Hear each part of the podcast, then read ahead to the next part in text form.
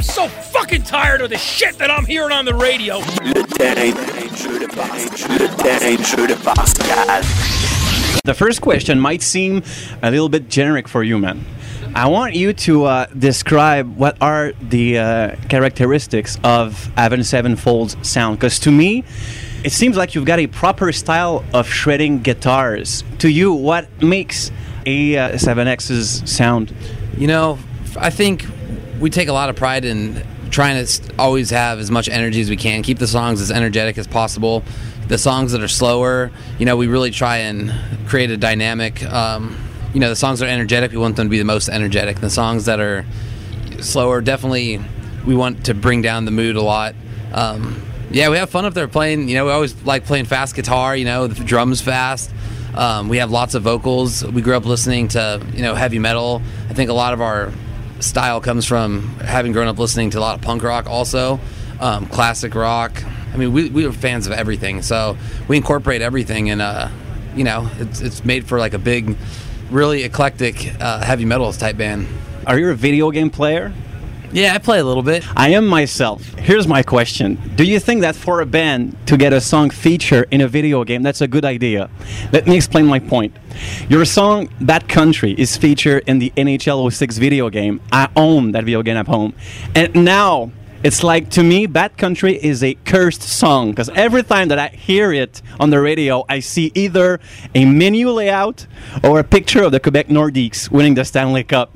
So, do you think that's um, a good idea for a, a song to be burned that way or cursed by a video game?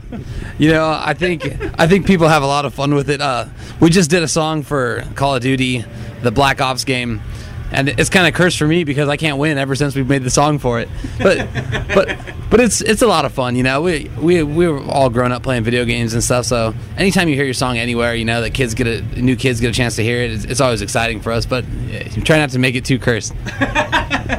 Now, on to the uh, nickname gimmick for the band.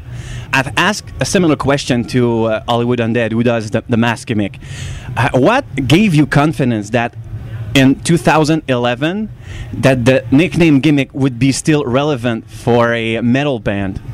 You know, we originally did it because we came from Orange, you know, we come from Orange County and kind of came up in the hardcore scene and nobody would even dare do anything like come up with fake names. And all the people that we, you know, grew up listening to were, you know, people like, you know, Axl Rose and Slash and and we just we loved the theatrical element of of that, made it a little larger than life.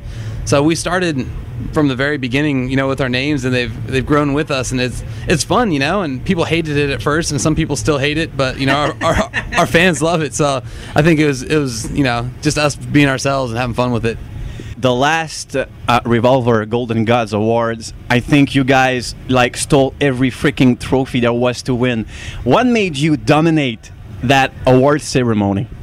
man, you know, we just have incredible fans, um, and you know, it was a huge honor to to win those awards because a year before, I, you know, after we lost the Rev, we were sitting at that award show watching his family accept an award on you know the Rev's behalf, and. uh we were just wondering if we'd ever even be a band again. So to come back one year later and win, you know, all the awards, and it was a huge triumph for not just us, but for our fans and all, you know, our family that we've we've grown with. So it was it was amazing. Uh, what's left for Avenged Sevenfold to play? Have you played Download, Ozzfest, maybe another Woodstock? What's left on the checklist?